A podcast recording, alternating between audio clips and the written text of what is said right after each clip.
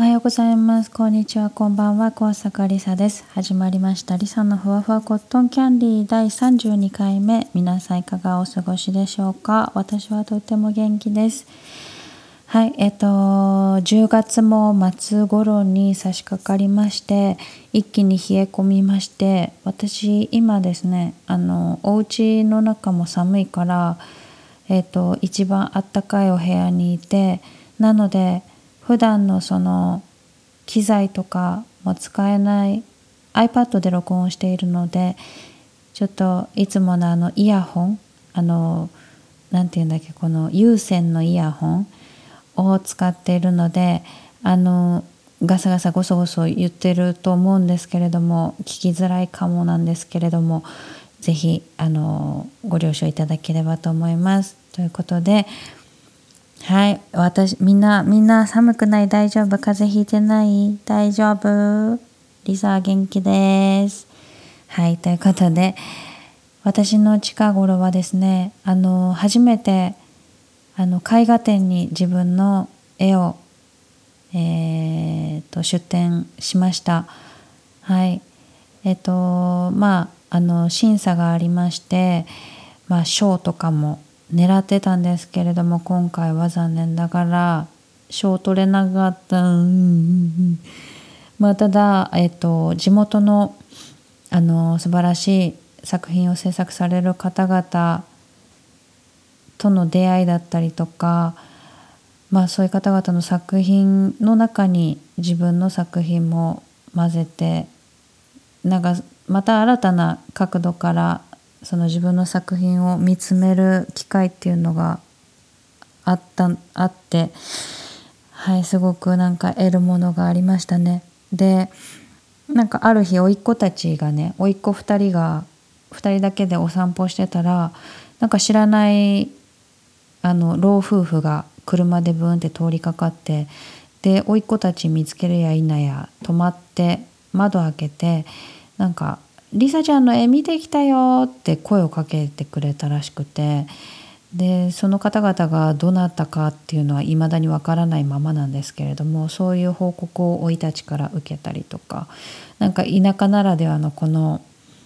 話が回る速さみたいななんかそういうそういうのも初めて経験してなんかすごく嬉しかったし楽しかったですね。うん、嬉しいエピソードでした。はい、あのでその開催されている期間に私は2回見に行って1回目は1人で見に行ってで2回目は甥っ子2人と姉と私の4人で見に行きました。うん、なんか絵画の他にも写真とかあと書道の書とか、あの工芸品焼き物みたいなもの、うん、そういったものもいろんな作品が展示されていてなんか素晴らしかったですねすごく良かったです。で中にですねその絵画を出展されている中の一人の方の作品が ごめんなさいうまく話せないすごく私はすごく良くてなんかね何点かその方出展されてたんですよね。でその方のお名前をネットで検索してもなかなか出てこなくてで帰って父にその夜「何々さんっていう方知っている?」って聞いたら「ああ知ってるよ」っていうねさすがのこの田舎のネットワークというか、まあ、父が知っている人で父よりも年が上の先輩ということでただその方との接点はないらしいのでどうにかね今後ちょっと SNS とかもまあやっていらっしゃらないということでその方との接点を持ちたいなっていうのを今私の中で個人的に企ててはいるんですけれども、まあ、そういうことがあったりとかとても貴重な経験ができたなって思いました。はいどんどんねなんかうんまあ来年ももちろんあるのでそれに向けて絵を描こうと思っております。はい、今この地元でどんどんどんどんもっとあの絵を自分の絵を見てもらう機会を設けていきたいなっていうのを考えているので先日はね隣の金沢とかにも行ってきて石川県の金沢市に行って、まあ、金沢は北陸の中でもやっぱり観光地としても栄えているし、まあ、そのアートにもすごく力を入れている街なのでで全国的に有名な21世紀美術館とかがあったりとかそうっていうので、まあ、金沢にも行っていろんなギャラリーをあの直接見てきました。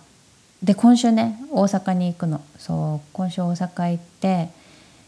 まあ、そこでもちょっとあの友達とも会って友達というか先輩にも会っていろいろお話ししていきたいなって思ってるしそのように精力的に動いておりますね。はいそんな近頃でございます。であそうだ。本題に入る前に一つお詫びなんですけれどもあの私 X 旧ツイッターですね。あのをやめたんですけれどもそれを前回のこの31回目のリサ・フワトンディでもお話をしたんですけれどもえ、ー、と辞める時にそういえばその X の方で辞めるっていう風なアナウンスをしなかったなって思うそれあのアカウント消した後に気づいてあのインスタグラムのストーリーでだけやめますっていうふうに言ってで X のアカウント消すっていう謎な行動をとっちゃって。でその後あの気づかずにいた方があの私のインスタグラムのアカウントを探してくれてでフォローしてくれてで DM が来ましてなんか「あ気づかなかったです。X やめられたんですね」っていう DM をくださったんですね。で今後も応援してますっていうふうに言ってくださって。あやちゃったと思って私本当バカだなってなんか全然考えてなかったっていうかそもそも本当に X を X を開かない日々だったのでなんかやっちゃった本当にやっちゃったってなっちゃってなんかそれ本当ごめんなさいでしたね。まあ、個人的にはすごくそのあの X のその仕様とかがどんどんどんどん変わっていってなんかねそのなんかよく何フォローしてない人のツイートとかもね普通になんか開いたら出てきちゃったりとかしてなんかよくわかんない人たちが喧嘩してるみたいなのとかもなんか見ちゃうみたいなそういう場面に多く出くわすみたいなそういう機会がなんか多いなって思って。でまあ富山に帰ってきてからそういうものたちとの向き合い方とかもまあ考えてるっていうのはこのリサ・フワトニでも言ってきたんだけどずっと言ってきたんだけどでやめたんだけどそう1年考えた末やめたんだけどなんかねそのでもやっぱりこういうことをやってる人間だからその情報とかちゃんと発信していかなきゃいけないからそういった意味ではすごく必要なプラットフォームではあったんだけどにしてはちょっとなんだろう環境悪いなっていうのをずっと思っててその X に対してね、うん。まあ、使い方次第だなんだろうし捉え方しない次第なんだろうけど私はうまくそこを捉えることができなかったのでまあやめたんだけどやめてよかったなって今思ってるんだけど、うん、なんかもうちょっとこう自分に自分が発信したいもの自分が発信するものに見合ったプラットフォームっていうのもを今後なんか見つけていきたいし、まあ、自分で構築するでもいいし。うん、っていうふうな考えのもとその X をやめたんだけどそのやめ方がすごく下手くそだったな相変わらずと思って下手くそだったなってごめんね今クソって部分が強調されてたかなごめんね下手くそだったなと思ってそれすごい反省してますねその後で追いかけてきてくれてインスタの方に来てくれた方には本当感謝してるし、うん、あの気づかせてくれてありがとうって思いました。はい、長くなりましたがでは続いて本題の方に入ります。ということでえっと本題なんですけれどもプレイスタイル初のアパレル販売が開始いたしました。嬉しい。えーと、今回は2023年の秋冬コレクションということでフーディーとスウェットをそれぞれ4種類ずつで色は2色ずつという展開の仕方をしています。あとエコバッグですね。2種類こちら作りました。うん。フーディーとスウェット分かりやすく言うとパーカーとトレーナーなんだけどすっごい可愛くできました。個人的にもめちゃくちゃお気に入りです。はい。えー、っとそのお洋服は大好きなのでずっとねやりたくって昔から。うん。でやっと今回えー、っと勇気出してやってみたっていう感じですね。まあ今回秋冬なので次回2024年の春夏って感じで T シャツとかも作っていこうと思ってるんだけどなので年に2回あそうだ。今あの冷蔵庫の音とかこれ入ってんのかな？じ、うん、ごめんねうるさいと思うんだけど。年に2回ずつ展開していけたらいいなって今考えてます。はい。でえっと実際に私自身が着用してみた画像とかもインスタグラムとかあとショップのそのウェブサイトの方で見られるようになっているので是非参考になればいいなと思ってはい載せたので見てみてください。めっちゃお気に入りです。すごいよくできたなと思ってます。はい。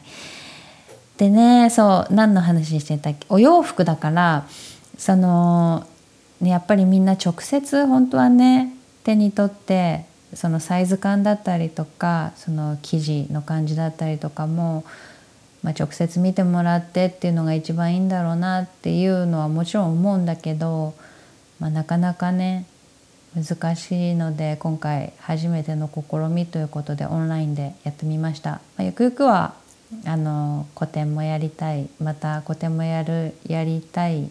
やる予定でいるのでね、音楽とかも絡めてでさらにその大好きなお洋服も絡めてっていう形で直接手に取って見てもらえるようなそういう場所をねまた設けられたらいいかなっていうふうに今考えてます。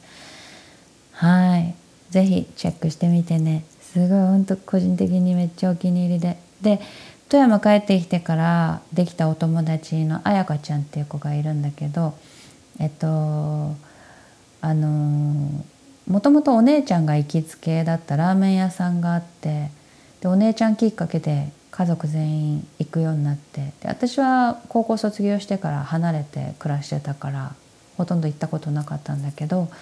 富山帰ってきてからお姉ちゃんに連れてってもらってそのラーメン屋さん大好きでよく行くようになってって今もよく行くんだけどそこのねあの店主の娘さんの彩香ちゃんと仲良くなってで私の職業とかね聞いてあのサイン欲しいって言ってくれたりしてあの そういう感じであの仲良くなったんだけどで LINE 交換とかしてね。で彩香ちゃんが買ってくれてシラスコのあのスパークリングシラスコっていうシラスコがドンって真ん中にドンっているそうそのスウェット買ってくれてで今度2人でお揃いのその服着てあのご飯食べに行こうっていう 予定を立ててるんだけどそうそれが今すごい楽しみですね。で今もあのたびたびお問い合わせなどもいただいているんですけれども何か聞きたいこととかあればそのねあのインスタグラムの DM とかからどこからでもいいのでその私のウェブサイトのお問い合わせフォームからでも何でもいいのであのいつでも連絡してくれればあとあの LINE 公式 LINE か、うん、そこからでもいいしあのいつでもどこでも。私は基本的に常にあの iPhone 持ち歩いている人なので、はい、ブーってなったらもう速攻で多分返すと思います。うん、のであのいつでもお問い合わせください。何か聞きたいことあれば。うん、で最近ね話変わるんだけど話ちょっとだけ変わるんだけどお嬉しいことがあってね。あのインスタグラムにその私が自分で作ったその服をね着用した画像を載っけたんだけどそしたらなんかね初めて PR 依頼の PR の依頼のあの DM が来てうん。あのアパレルショップ海外の、えーと、アパレルショップからあのそう PR 依頼が来てあの全部英語だったんだけどなんとか今勉強中だから読解したんだけどあのそううちのお洋服好きなものあの5点、えーと、自由に選んでいいよって。でそれ全部無料でプレゼントするよって今回100%オフのコードもプレゼントするからそれ100%オフコードを入力してもらえればあの0円になるからそれであのそれを着てでうちのことをそのインスタで宣伝してほしいっていう依頼をもらったの。え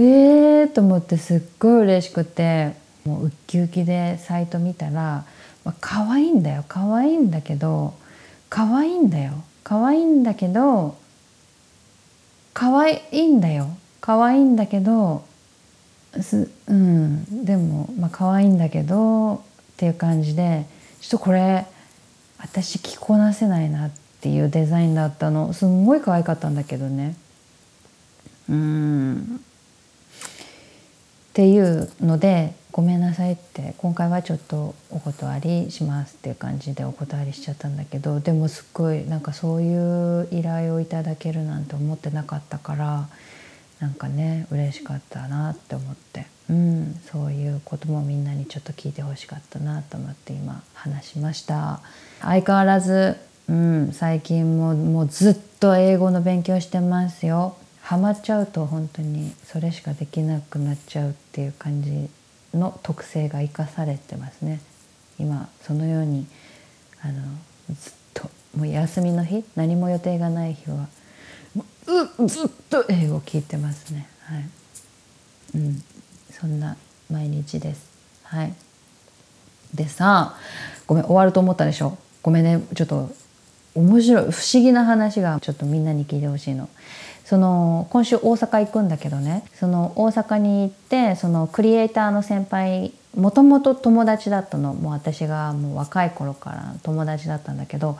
でこの番組でも話したように私は昔タトゥーを入れたんだけどそのタトゥーを入れた時にスタジオを紹介してくれたのがその今度大阪に会いに行く先輩なのね。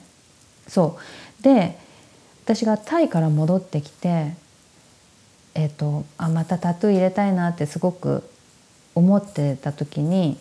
私そういえば YouTube でなんかすっごいかっこいいあのタトゥーの堀師さんの YouTube チャンネルがあってそれは結構昔からチャンネル登録して見てたのね。でその堀師さんのチャンネルをすごい見てたらその堀師さんと仲いいお友達グループみたいなのがいてその人たちも別で YouTube チャンネルを持ってるのね。でそっちもかっこよくてその方たちはまた別のおのおので事業をされている方々ででなんかすごい昔のヴィンテージのなんか車とか時計とかすっごいおしゃれでお洋服とかすごいおしゃれでで私はどちらなんかねそういう男っぽいものがすっごい好きでなんかわかんないけどそういうのに憧れるの。なんか昔の車とか昔の時計とかなんかヴィンテージの服とかそういうのがすごい好きだからでおしゃれですっごい見てたのね。そっちのチャンネルも登録して見てて。見てたのファンだったの。ででタイから帰ってきてあまたタトゥー入れたいなと思ってあそういえばその私が一回その昔タトゥー入れた時にスタジオ紹介してくれたその先輩に久しぶりに連絡取ってみようと思って連絡取ったの。そしたらその人がなんとその私がもともとファンで見てた YouTube に出てる人だったの。言ってる意味わかる？これ。ごめんね。私本当お話が下手だね。えっと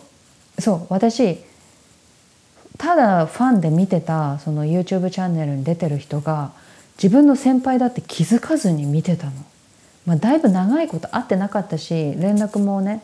もうお互い忙しい忙しいとか、まあ、別々にもうお仕事も何？して接点がなくなってたからあの連絡も取らずいたしだからねその自分の先輩だと気づかずにずっと見てて「わこの人たちかっこいい」って私もこういうなんか大人になりたいみたいな感じで見てたのこんな車乗りたいとかって見てた人がまさかの自分のその仲のいい先輩だったの。こんなことってある？と思ってで「えー!」ってなって連絡取ってる時に「俺 YouTube やってんねん」って言われて「このチャンネルやね」みたいな感じ「えー!」ってなって「これ先輩だったの?」ってなってで今度そうその先輩に会いに大阪行ってくるんだけどそうそんな不思議なねことがあってもうなんかめっちゃ嬉しくてなんか久しぶりに会えるしでねもうクリエイターの先輩だしもういろんなことやってる超尊敬できる人なのでそういろんな話聞けるのも楽しみだなってもう何より久しぶりに会えるのがすごい楽しみなんだけどっていう感じでそうそういうことがありました。うん。まあ、そんな感じです。で来月はねちょっと東京行こうかなって思ってるしその時は社長に会いたいなと思っててそう。なんかもう会いたい人いっぱいいるしやりたいこといっぱいあるしもう本当になのになんか眠いし。眠いし。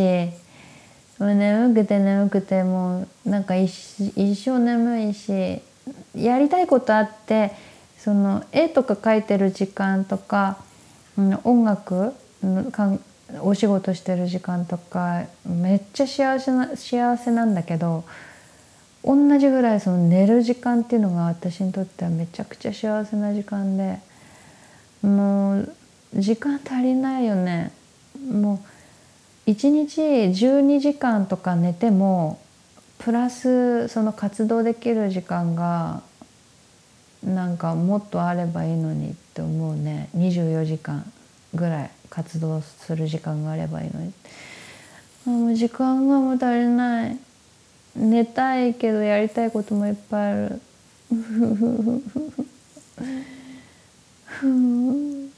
ということであのそうそう。今度ね甥っ子と甥っ子たちとねお寿司パーティーもする予定なの。